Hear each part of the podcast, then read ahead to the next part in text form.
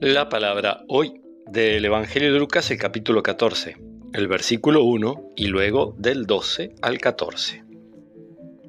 Un sábado Jesús entró a comer en casa de uno de los principales fariseos. Ellos lo observaban atentamente.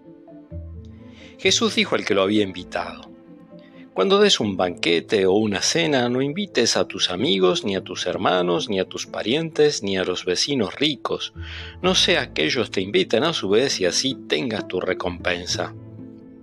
Al contrario, cuando des un banquete, invita a los pobres, a los lisiados, a los paralíticos, a los ciegos.